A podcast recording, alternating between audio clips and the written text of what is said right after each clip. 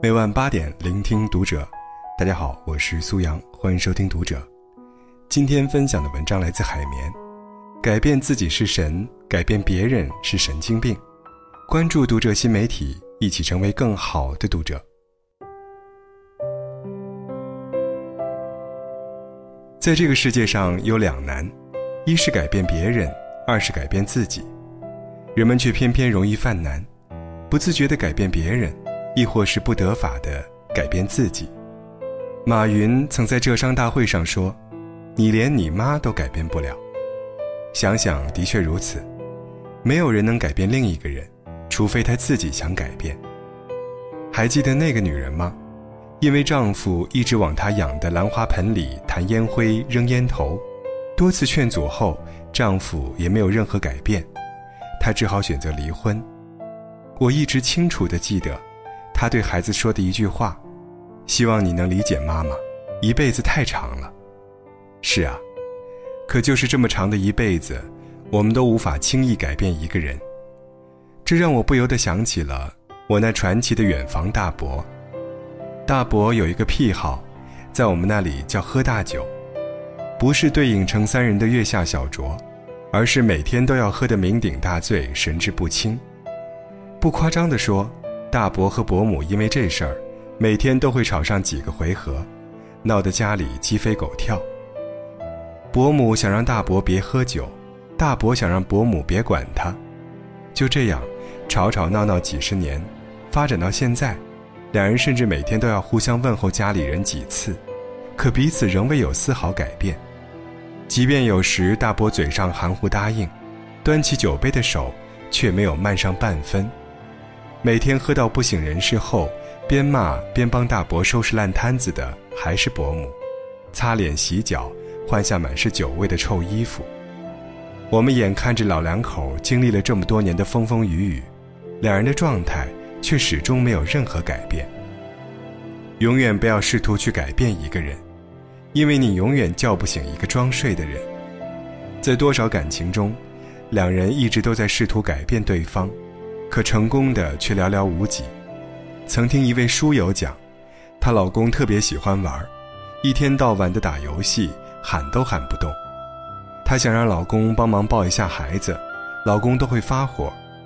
不过游戏结束后，老公总会抱着她，一脸真诚地说：“刚才对不起嘛，我会改的，相信我。”她真的信了，忘了一切委屈，满心欢喜地等着对方变好。后来才发现，原来只是他在一次又一次的麻痹说服自己罢了。最终，直到两人分开，依然什么都没有改变。我们扪心自问，就连改变自己都很难，更何况是改变别人呢？两口子因为一件小事大动干戈，是希望对方能有所改变，实际上只是转移了对方的注意力，消耗了双方的心力而已。改变别人，对于改变者和被改变者双方，都是白白的折磨。其实。我们改变别人的执念，大部分源于自己内心的投射。减少放在别人身上的注意力吧，让对方自己去发现和承受自己的问题，也许比我们直接指出，更容易让对方放下戒备，也更易于接受改变。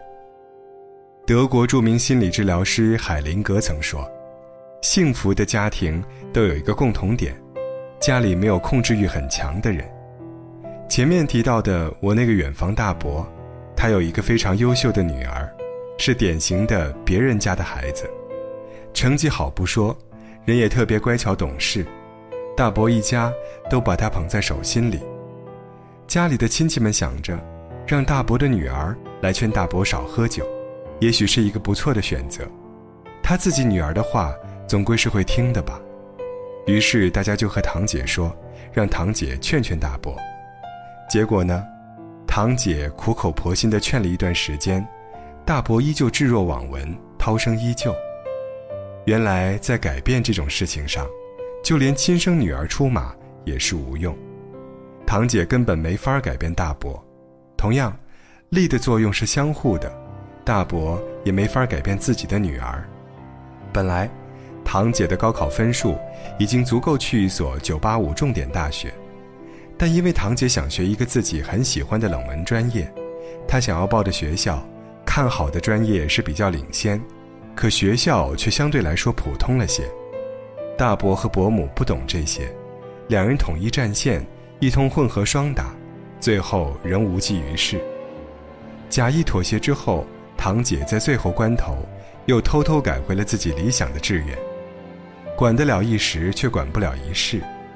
越是亲密的关系中，我们越是需要有清晰的界限感。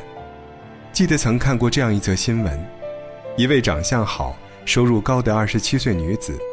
因其父母觉得她嫁不出去很丢脸，不仅各种催婚，还疯狂地安排相亲。最可怕的是，但凡相亲失败，父母就会大骂，还会说一些“三十岁之前嫁不出去，他们就不活了”之类的话。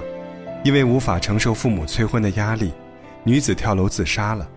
死前，她留下遗书：“你们安排冥婚吧，我再也不会反抗了。”多么可悲的结局！多么可惜的生命啊！生活中之所以存在冲突，很多时候就是因为我们总是想改变别人，总想让别人按照我们的想法行事，但别人不是自己。那些一开始就不同意你观点的人，就算你解释的再多，也不可能改变他们。就拿很多喜欢买保健品或是理财产品的父母们来说，即使警察和银行的人就在旁边。告诉他们这都是骗人的，他们中的绝大多数也仍会照买不误。人是感性动物，靠讲道理是没用的，即便你讲的是真理。我们每个人都在影响着彼此，在要求别人改变时，也要多想想别人对我们的要求。起心动念在己心，因缘业力在己身。过好自己，不轻易干涉别人。改变自己远比改变别人来得更实际。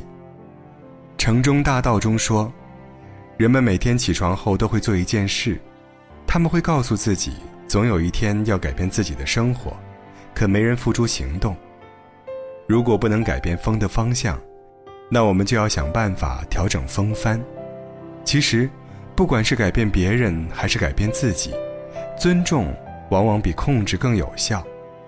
有一位我很敬佩的领导，在我看来，他非常有智慧，也很懂管理。下属有缺点，他从来没想着去费力改变，而是选择充分了解下属的优缺点，尊重下属缺点的同时，充分利用他们的优点。我们在对待自己时，也可以效仿这个方法。这让我想起前几天在看圆桌派时，陈坤提到了一个概念：内观，改变自己。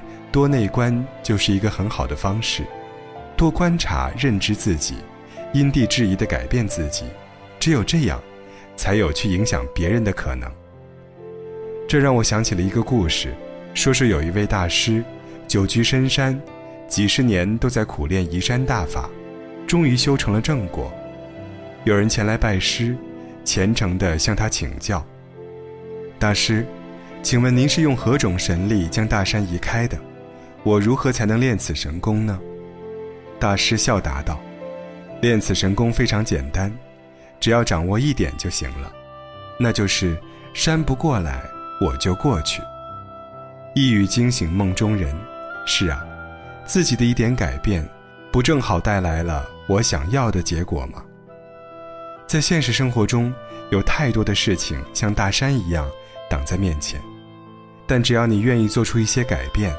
很多事情很快就能豁然开朗，柳暗花明。改变能改变的，接受不能改变的。